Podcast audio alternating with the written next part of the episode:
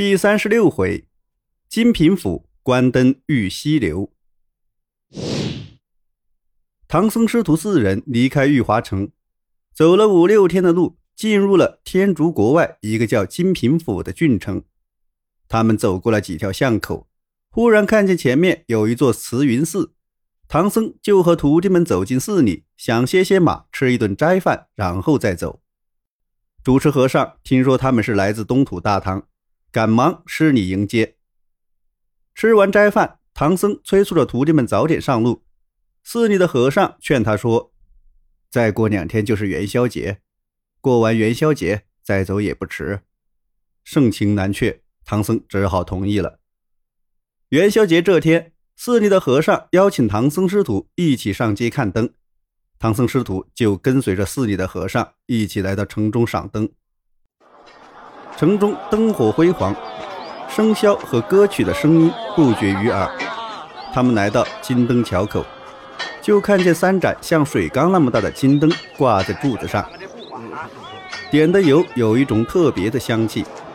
唐僧一问，才知道灯里面点的是名贵的苏和香油。三盏灯的油价值白银五万余两，都是本府的百姓交纳的。正说话的时候。半空中忽然响起了呼呼的风声，吓得看灯的人连忙四处隐藏回避。僧人们都说：“风来了，是佛爷看灯来了，我们赶快回去吧。”唐僧听说后就要留下来拜佛。顷刻之间，风中果然出现了三位佛身。唐僧慌忙跪下参拜。孙悟空一看，却是三个妖怪。孙悟空还没来得及张口。一阵狂风刮过来，唐僧立刻就不见了。猪八戒急得东找西找，沙僧也远近四处呼喊。孙悟空说：“兄弟们不用再叫了，师傅已经被妖精捉走了。你们两个和其他的僧人一起回寺里看守心里马匹，我跟着这股狂风去追。”说完就直奔而去。孙悟空追到天亮，风突然停了。孙悟空落到一处山崖上。正在寻找路径，就看见有四个人赶着三只羊走了过来。孙悟空用他的火眼金睛仔细一看，原来是年月日时四位公曹编的。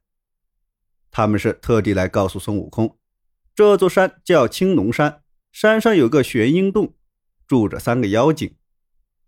孙悟空问清楚了，大妖精叫避寒大王，二妖精叫避暑大王。三妖精叫碧尘大王，就让四位公曹离开。他转过山坳去寻找妖精的洞府，果然被他找着了。孙悟空不愿冒险进入，就站在大门口高喊：“妖怪，快点把我师傅送出来，不然把你们都打死！”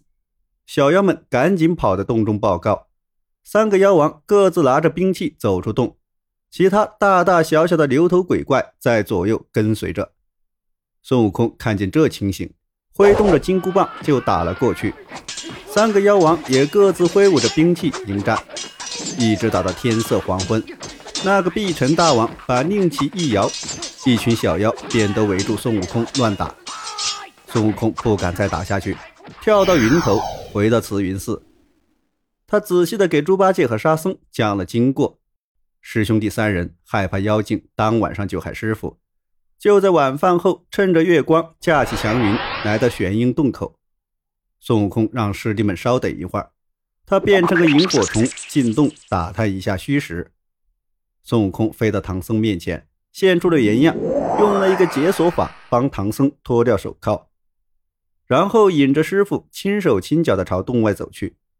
没想到在路上碰到了巡逻的小妖，孙悟空一棒打死了两个小妖，还有一个小妖逃脱了。他边跑边叫：“毛脸的和尚钻到洞里来杀人呢！”三个妖王听到了叫喊声，赶紧爬起床，就连连叫着：“要捉住他！”唐僧吓得手脚酥软，迈不动步。孙悟空怕被围住了，只好丢下师傅，独自一人杀到洞外。看见猪八戒和沙僧，简单的诉说了发生的事情。三个人再听洞里没有一点动静。担心妖王要伤害师傅，猪八戒急了，抡起钉耙朝着石门就打，将门打得粉碎。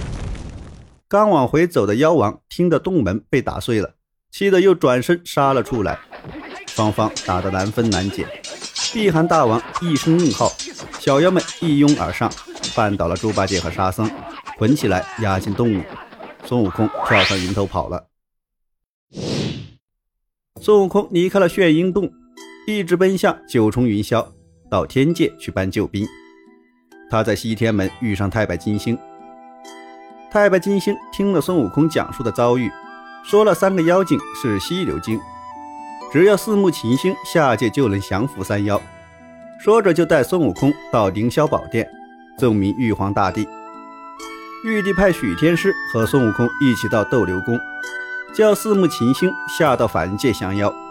四目琴星、角木蛟、斗木蟹、奎木狼、锦木案接到谕旨，就和孙悟空一起驾云来到了青龙山玄鹰洞上空。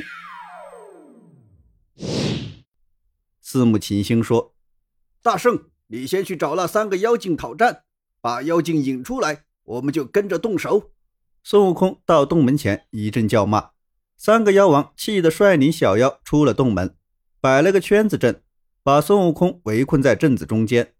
四目琴星从天上降下来，各自抡起兵器，喊道：“造孽的畜生，不准动手！”